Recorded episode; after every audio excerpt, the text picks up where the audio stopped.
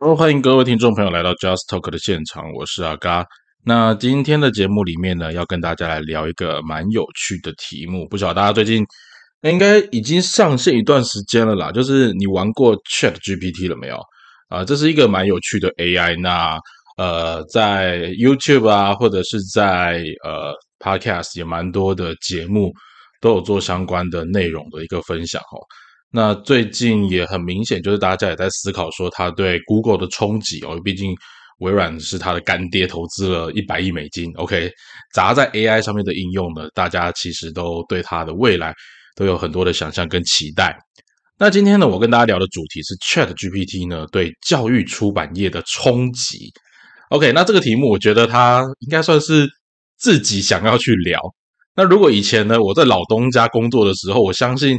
以以前的那个工作的时候的老板哈，他一定会哪一天突然想到，然后在主管会议上面叫我们这些主管去发表一些想法，或者是去思考说，哎，这样子这个应用啊，对于我们这个教育出版业会有什么样的影响？那今天呢，反正阿嘎已经离开那个职场了，那我就是自己来写这份作业啊，因为也是说刚好最近有一些呃跟一些老师在交谈的过程当中，我发现其实教育现场很多老师，真的很多老师哦。呃，至少在我的身边呐，我所接触到的老师里面，十个大概有将近六七个不知道什么是 Chat GPT。那你看哦，现在阿嘎录音的时候已经是一百一十二年的二月了。那 Chat GPT 出来，从去年发布到现在，至少经过至少两三个月的时间。那这段时间，很多老师还是不知道它是什么，甚至连听都没听过。那我就有点好奇啊，假设这段期间你的学生用 Chat GPT 来交作业。那你会发现他的作业跟以往他的作业内容或者他的报告有什么不一样？老师分辨得出来吗？那在这个状况之下，到底呃，对于科技的进步，对于整个社会现场的改变，教育现场或教育出版业会不会又是最后才理解、最后才知道的？那今天的节目呢，阿嘎就会跟大家来聊聊这个主题。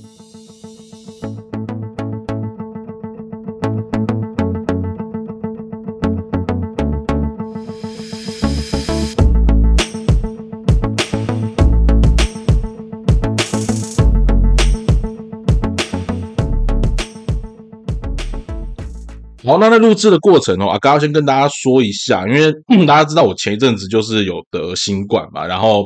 我觉得得新冠之后有一个比较大的问题，就是我的喉咙到现在一直都不是很舒服，就是还是会经常会有一些呃，应该说很容易咳嗽啊，然后这个状况听说啊要咳一阵子才会好，那所以我在录音的过程里面应该就会想办法去避免掉这些杂音哈，因为毕竟听起来不舒服。那 我们今天回过言过头来，回过头来言归正传啊，再恭维公阿美认灯哈。好，我们今天跟他聊了一件事情，就是呃，Chat GPT 它如何影响教育出版业。那其实哈，在过去我在教育出版业的时候，那一段时间也经历过，比如说像区块链啊，或者是像币圈啊，哦这些比较新颖的一些技术的影响。可是，在那个阶段里面，我都不认为，至少在以现在的科技，还有当时的炒作的氛围当中，我不认为它对教育出版业有什么直接的影响。为什么？因为很直接的一件事情是，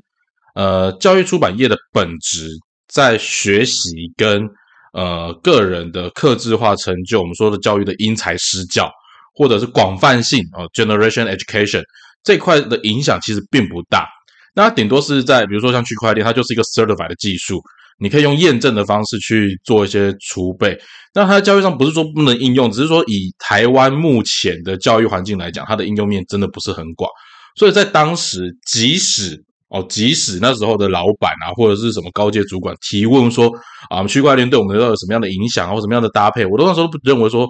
呃，有那么值得需要关注。但是另外一个领域就是 AI 人工智慧。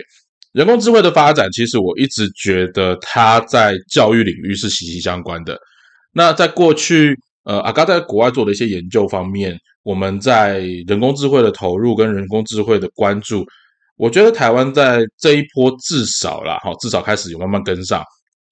但的确不否认哈，在国外其实，呃，很多小型的实验都有在发展，否则哦，不会在 目前 Chat GPT 出来之后，各式各样的应用就。如雨后春笋般的大量的冒出，这是因为在国外已经有很多小型的 team，其实我知道台湾也有一些小型的 team 在 run，但是我不否认是这些新颖的科技技术在台湾真的很难发展，因为台湾的老板都希望我钱丢下去能够看到结果，跟国外愿意去创新去发展的这个风气，我说投资风气真的有很大的不同。好，那我们先言归正传哈，我们今天这期节目里面我会分大概六七个层面跟大家简单聊一下。就是我主要会探讨一下，就是人工智慧它到底是如何影响教育出版业。那传统的纸本教材跟现在的数位化教育，呃，ChatGPT 它会为出版业带来哪些改变还有创新？那在这一集节目里面呢，阿嘎会将我们所收集到的资讯，还有我对于目前 ChatGPT 上面的一些应用，还有教育出版业的一些现况做一个分析哈。那首先的话，我们现在了解一下 什么是 ChatGPT 这块，我还是会在节目里面跟大家提一下，是因为。呃，我相信在听阿嘎节目的听众有很大一部分也是一群老师。那我不晓得老师你现在玩 Chat GPT 了没有？那我先说明一下啊，其实简单来介绍一下 Chat GPT，它就是一个呃，它是一种深度学习的自然语言处理技术。你说阿嘎，你用名词解释名词不及格。那简单来讲就是，各位老师你可以想象，各位听众朋友你可以想象一下，你对于 AI 的认知是什么？你别想说 AI 就是像人脑，OK？AI 离人脑还有一段很。很长远的距离叫人工智慧嘛，那它也在情绪的处理上面，它还是需要一些技术上面的累积。那很关键的一件事情是学习这件事情，机器学习啊，机器它有一些模型，它开始发展说去学习说怎么样去跟人类的文本去做对话。所以它其实呃，Chat GPT 它另外一个你用中文来讲的话，就是个聊天机器人。那它怎么跟你聊天？你你觉得聊天很简单吗？聊天你要听懂别人的话，然后讲出一个回应，这是简单的聊天逻辑。所以，ChatGPT 它有趣的地方是，它透过一个呃机器的深度学习，它透过大量的文本资料的输入，然后透过电脑演算的归纳跟分析，它能够将文本语句我们在讲话的内容重新去组装起来。那并且透过呃你所给它的讯息，它就像一个人脑般的去思考，去理解你想讲什么，然后从你的提问当中试着去回应你的问题。那因为它有大量的线上数据。还有大量的文本做 background，所以它可以从这些文本当中重新去组织。就像呃，你可以想象一下，一个小婴儿他怎么在牙牙学语，怎么去跟你对话？他一定从他既有的词汇量不断的去生成。那你看着 Chat GPT，你看着他成长的过程，就很像是你在看一个孩子，他不断的学习语言，不断的跟你对话过程当中，你在跟他问问题的过程里面，他会去思考他既有的知识内容，然后试着去给你一个回应。那你透过这个回应当中去告诉他，哎，这个东西有用，这个东西没用，啊，就从你的反应当中就知道嘛，啊，比如说吃饭喽，然后他说好，我来吃饭。那如果那你可能就给他一个微笑的表情，或者是一个善意的回应。但如果说他吃饭喽，然后他就回答说，哦，等一下出去玩吗？你会直接觉得怎样？答非所问，这个就没有得到 L，他没有得到奖赏。那这个地方的那个呃讯息链，它就会被慢慢的被淡化掉。那 ChatGPT 也是这样子一个逻辑哦，所以它透过除了既有大量文本的训练之外，它上线还有另外更大的目的是，它可以收集更多人的使用。我给大家一个数据哈，ChatGPT 的会员人数将用短短差不多五天左右就达到百万会员的注册量啊，都是你过去看到的 Instagram、Facebook 他们都没有办法达到的会员累积人数。那这么多的会员使用，相对于代表什么？相对于代表着这有一百多万人在同时训练这个 AI 的模型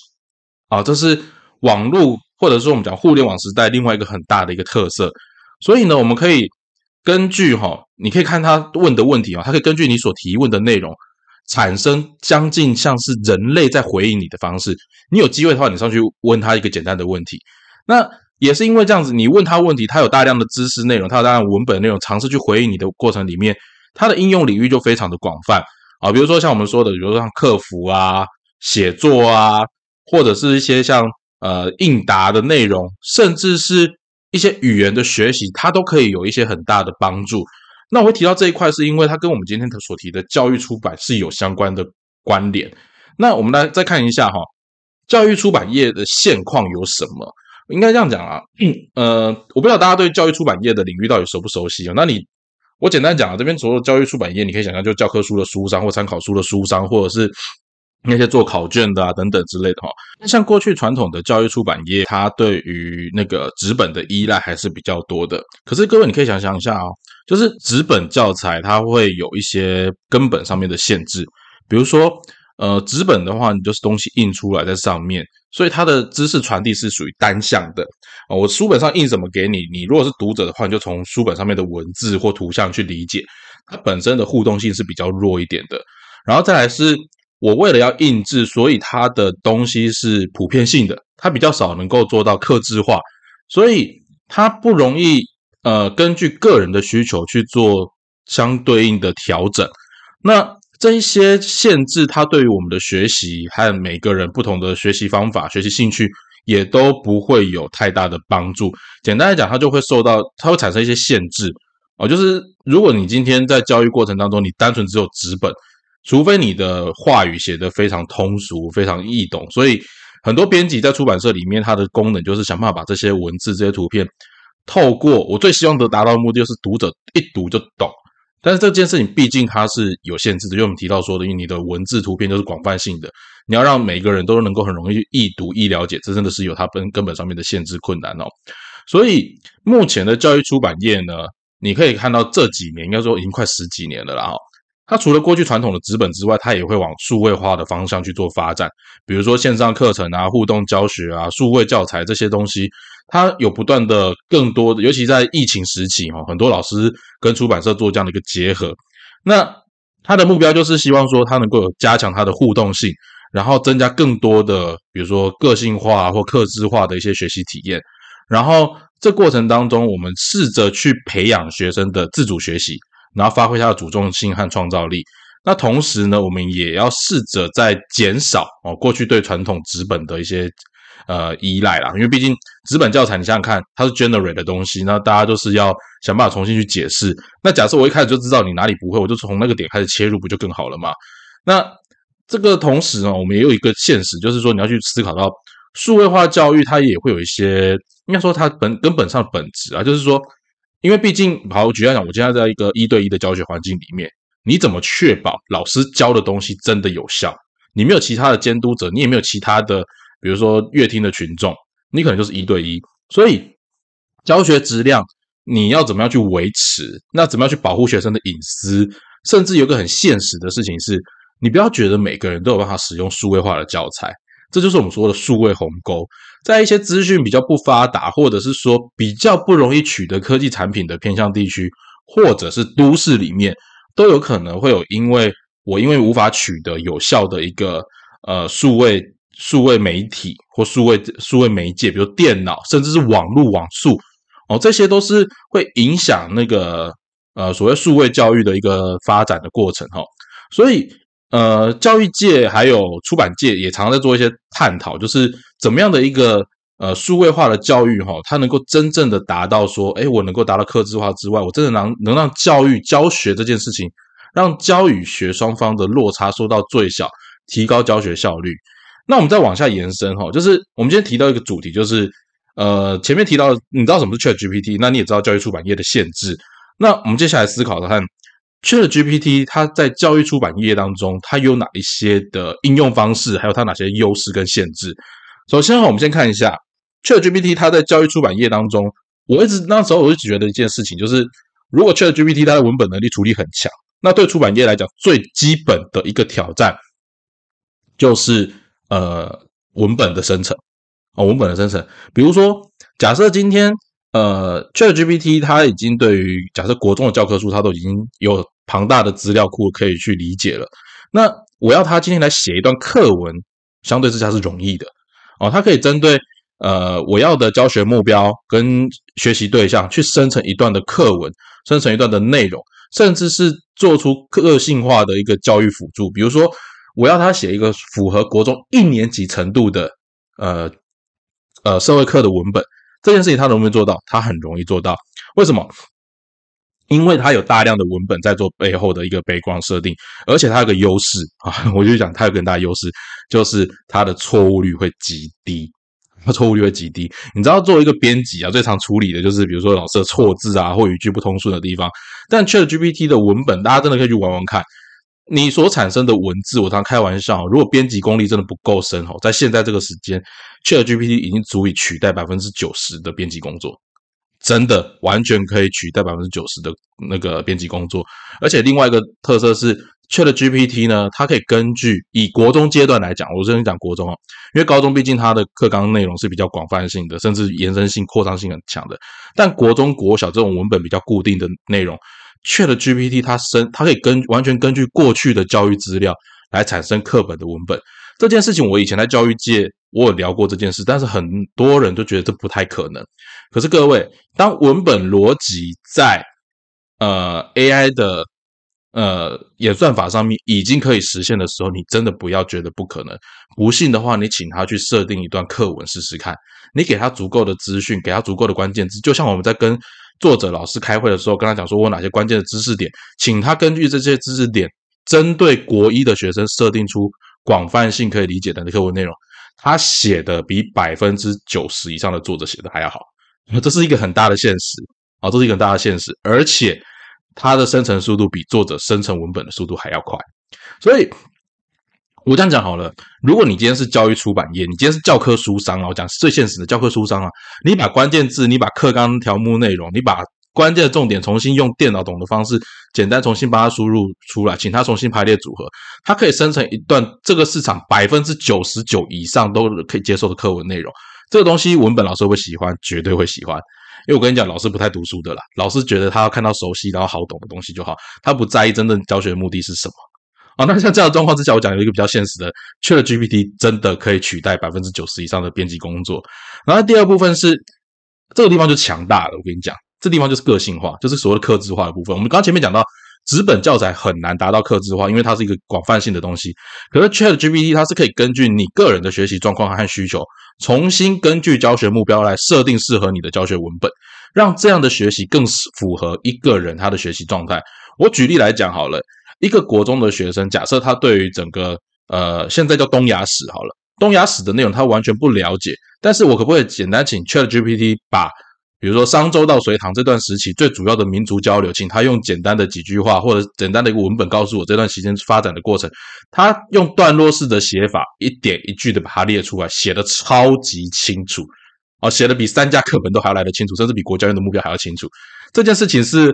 很真实已经发生的事情。那接下来一部分是，呃，我觉得是 AI 更大的一个优势就在于它是一个不断学习进化的文本。你信不信？你今天跟 Chat GPT 跟他讲说，哦，这个内容我不喜欢，请你重新再写，他会重新再组织，甚至是你给他更新的资讯的时候，他会重新去重新去编译这个文本，让这个文本会不断的成长，不断的进化。而这件事情，各位你可以想想看，在教育现场的老师，你有办法去理解其他人在怎么教学生吗？你有办法理解其他学生在上课当中有什么样的回应吗？你很难达到。可是透过 Chat GPT，你有很多的回应，不同人在不同线上当中操作这样的系统。让他不断的去透过回应去训练这个文本，这一个系统，它反而可以成为最快掌握这个地区或这个领域在学习的一个学习趋势，用最快的方式回应你，达到最完整的一个资讯更资讯更新的效果。这件事情是传统出版业做不到的。那这是 ChatGPT 它对教育出版业的一个应用。那我说它应用是指什么？就是它现在就可以做了。那 ChatGPT 它有 API。那我不晓得台湾哪一家出版社会先把这个 API 串接起来。我相信，如果能够先做到这件事情的出版社，它在未来，应该说在现在，以现在来讲，因为呃，阿嘎自己已经试过了，我用 Chat GPT 来出题、来写文本，给学生做 demo，这个效果是非常的快速，而且非常的省时、有效率。重点是它的内容正确性极高。那我们都知道，Chat GPT 它原本的资料库更新只有更新到二零二一年而已。那呃，当然，我们用了一些外挂跟 API 的方式，让它可以不断的搜寻最新的资料，去训练我的 ChatGPT 模型。这个地方是我觉得非常好玩的一件事情。那如果今天你要出题，你身为一个老师，你要出题，然后往这方面去设计的话，完全可以用 ChatGPT 去更新最新的资讯，达到最快的效果。就像我的题库里面已经把呃去年的会考，应该说这几年来的最新会考题，都已经完全让 ChatGPT 去重新练习过一遍，请他仿确仿会考题的逻辑。去告诉你，我要设计这样题目，他要怎么去设计？他设计的速度非常快，而且大概在我的设定设设定上面，它大概在十分钟之内就可以生出二十题出来，而且里面的内容都还蛮有深度的。那作为一个老师，我只要根据这些设计出来的题目，再微微的做调整，就可以变成专属于我个人的内容。这个东西好不好用？超级好用，而且非常的有深度。哦，那但是你说这些讲的这么好，那它有没有一些限制？有，其实也是有的。我先讲一下，因为大家先了解一下哈，ChatGPT 它本身背光的语言其实是英文哦，它是英文。虽然我觉得它在中文领域上面，以目前的 AI 还有目前的文本写法来讲，它已经足以媲美一般人，甚至是我觉得它是属于中高水准。因为现在一般人的水准语文能力程度之差，好 AI 都已经可以大大快越超越了哈。那在这过程里面，你要去留意一件事情，就是因为毕竟它是一个广泛性的语言，它还是不得，应该说它还是会有一个很大的限制，就是在说它的语言会有一些模糊性，因为它用一些广泛性的一般性的语言在讲的时候，它的那个精准度可能还不是那么样的高，或者是我们说语言文字的精确度，这对于一个编辑来讲，有时候我们在看一个文本的好坏，我们抓的就是抓这一点啊。但是阿嘎也是同时跟大家讲啊，因为现在的老师程度也没有很高。哦，这些精确度呢，一般老师也不见得抓得出来。他们要好读好懂的，他不要你不要给他一些精确的词，他会受不了，老师会更崩溃，因为老师自己可能都不会解释了。哈，这是很大的一个现实。OK，那再来一个部分是 ChatGPT 它的生成哦，必须基于现有的资料库，还有现有的知识。这是大刚刚讲的，为什么会做一些 API 去训练我的 ChatGPT 的模型，去让它去更新最新的资讯。因为假设它没有这个资料，我跟你讲，它没有资料，它就是生不出来。哦，这是 AI 跟呃。AI 跟人脑的差别嘛，我也不觉得，因为觉得很多人头脑里面就是没东西，所以他讲不出什么样的有内涵的东西出来啊，这也是很现实的。英文中讲啊，贵体资料做厉害，我贵体做厉害，我贵体做厉害，小厉害，小厉害啊，但是厉害高到上面厉害嘛，是英文业界第三名啊，这种事情还是会有了哈。那那反 anyway 哈，反正我们就讲啊，就是呃，在 ChatGPT 它的知识跟资料库内容当中，它的创新还有创造性是相对之下比较少的。但是对于教育出版业这个保守的领域来讲，它却又如此很如此的恰到其分啊！所以，如果假设你今天要使用 ChatGPT 来做教材编撰的话，我倒觉得它是编辑或者是说我们作者很好的一个帮手哦。你可以叫他先生成一段文本，然后你根据这段文本，还有把把你所认为的、把你所想要的目标把它加进去，变成协助你做编辑工作或做。课本撰述一个很大的、很大的一个很好的帮手，那甚至一部分是，比如说像一些语言学习的应用哦，也是我觉得 ChatGPT 在这方面非常好做的一件事情。比如说像我们的英文写作啊、语法检查、自然对话的一些语句逻辑，它到底顺不顺畅，用 ChatGPT 是非常好用的。所以，我们再往下延伸哦，假设我今天只以语言学习这件事情来当一个例子，那像英文写作啊、语法检查，这对他来讲根本就是基本基本款哦，所以。首先，我们先来看一下哈，因为 ChatGPT 它本身有大量的英文文本啊，因为它本身就是语英文的语言嘛，所以它可以生成。以我目前来看，它在生成呃作文跟文章，甚至报道的时候，它资讯假设更新到的话，它的文章结构是非常完整的。从文章的开头到段落的设定、标题、文章主体，它可以根据你要的主题跟文体去做。文章出来给你，啊，去生一篇文章出来给你，而且它的内容可以结合一些呃自然语言的技术，甚至你用一些 API 把它生成出来的语句，再透过 API 的转换变成像人语、人的口语，甚至连那个 AI detective 就是 AI 侦测器都侦测不出来的方式，转化成一篇非常优美的语言。嗯，这种呃范文的，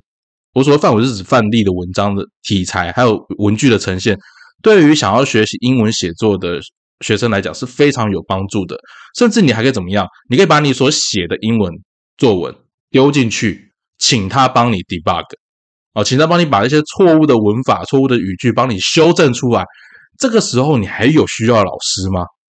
这时候你还有需要老师吗？我跟你讲，你在使用老师的时候，你找老师，你可能要付他钟点费。你用 Chat GPT，你可以问到饱，只要他系统没有当掉，你都可以一直不断问他问到饱。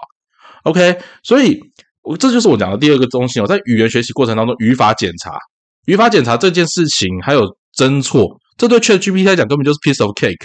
啊。比如说你的主谓啊、称谓啊，还有时态啊等等这些的修正建议，ChatGPT 你文章一丢进去，它立刻帮你整理出来。而是它不只是用在语言学习，像我们说的写程式，它都可以了。所以对于那个 ChatGPT 来讲，改英文作文或者做英文的语言学习。这根本就是最基本的基本的能力。那我也曾经试过哈，就是当我今天假设我是一个外国人，我用它来学中文可不可以？哎，还真的可以，它会帮我修正中文的 语法、中文的文词哦。这里面当中，让我觉得是真的蛮智能的，甚至我用它请他来教我希伯来文，教请他教我那个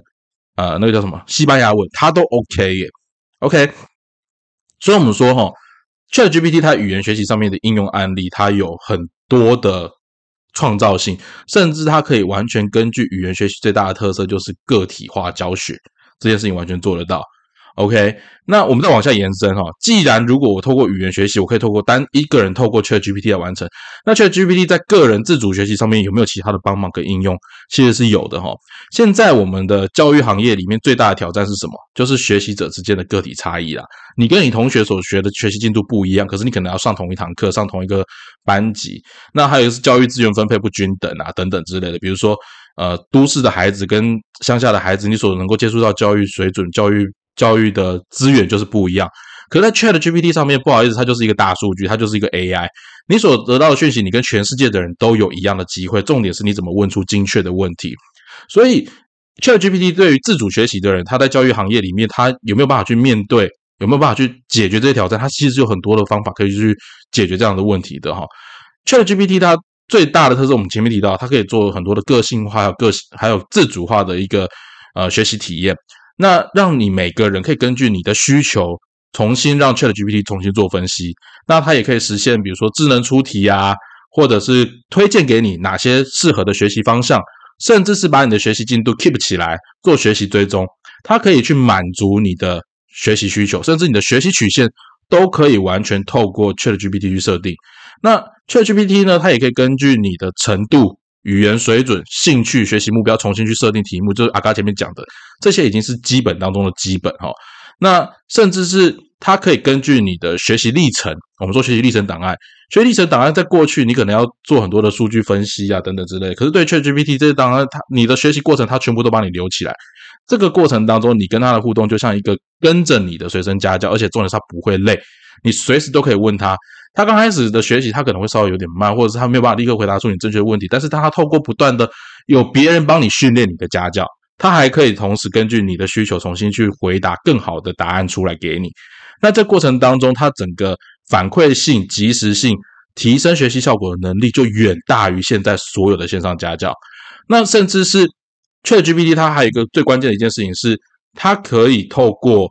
呃，就我们刚刚说的，它最大的特色是它文本是一种自然语言的模式，它可以帮助老师来进行教学。比如说学生写的作文，你真的相信老师有很多时间改完所有的作文吗？没有啦，我跟你讲，连大好中心老师都没有。可是你今天改作文这件事，你可以叫 Chat GPT 去帮你处理。那他甚至可以给用人人语的方式，用人类语言的方式去回应你这篇文章该怎么改，该怎么修正会变得更好。这样子的话，其实老师可以。省去很大量的时间，然后你同时还可以得到学生学习的成就，呃，学生学习的成果来去做一个反思哈。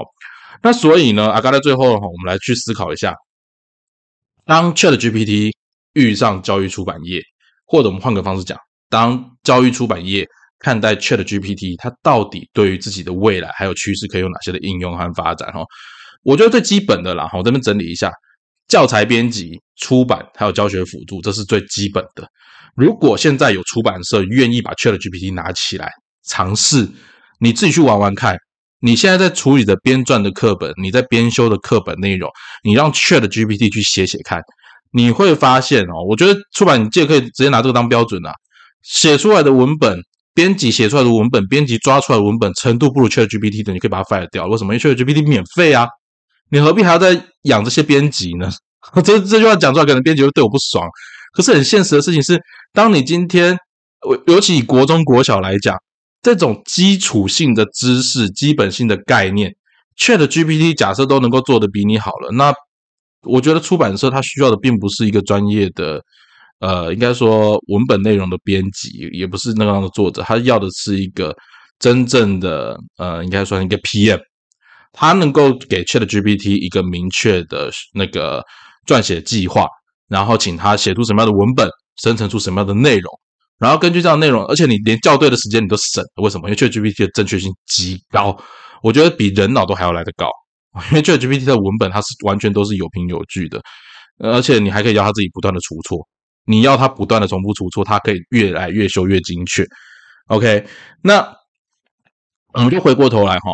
对于出版界来讲，我帮大家整理了几个重点啦，就刚我们刚刚提到的，就是你除了在教材编辑啊、编撰啊，你可以有一些发发挥利用之外，在智能出题的部分，出版社其实另外一个很大的挑战是你要出题嘛，那。出题这件事，你可不可以交给 AI 去做？完全可以。你给他足够的文本，你给他足够的学习量、训练量，它的变化速度非常的快，甚至比你的编辑想的都还要来得快。而且大家都知道了，老师自己改题的状况大部分都不理想，而且老师的题目都还没有办法与时俱进。可是你当你今天给 AI 足够的关键词，它能够根据你的需求，甚至你已经设定好你要什么样的题目类型，它都可以帮你生出来，而且极快，然后又免费，然后你还没有版权的问题。很现实的一件事情，然后再来是智能批改啦，就是之前我看到很多补习班呢，或者是说一些线上学习都标榜说啊，我可以帮你改作文，帮你改那个英文作文，改中文作文，这些东西现在全部交给 AI 去处理就没问题了。他改的东西比大部分老师改的都还要好。我们这时候就要回到一件事情哦，其实教育现场要的并不见得是。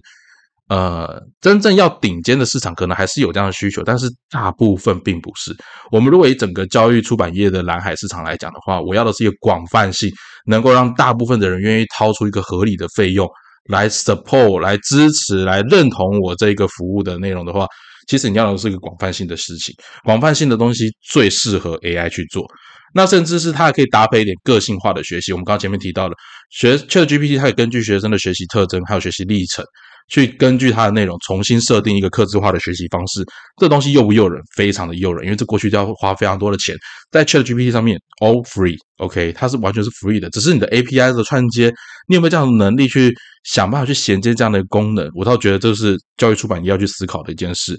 然后再来另外一部分是呃虚拟实境，虚拟实境这个我刚前面比较少提到，就是其实在 Chat GPT 它可以模拟很多不同的情境出来。让学生透过不同的文本转换，其实就是像我们现在在会考，或者是你考高中、考大学的时候，最常讨论到就是文本。文本经验刺激不足是学生在面对考题的时候最大的一个挑战。但是透过 Chat GPT，我可以不断的转换情境。像我现在就常用 Chat GPT 让学生去了解。呃，因为以我一个人来讲，我要去想象这些情境很难。可是我让 AI，它可以帮我设定出十几个、二十几个，甚至上百个不一样的情境。我可能问的都是同一个核心概念，可是我的变化形式就极多。那我的学生也会慢慢去习惯这样子一个过程。那进一步，我可以达到就是人机对话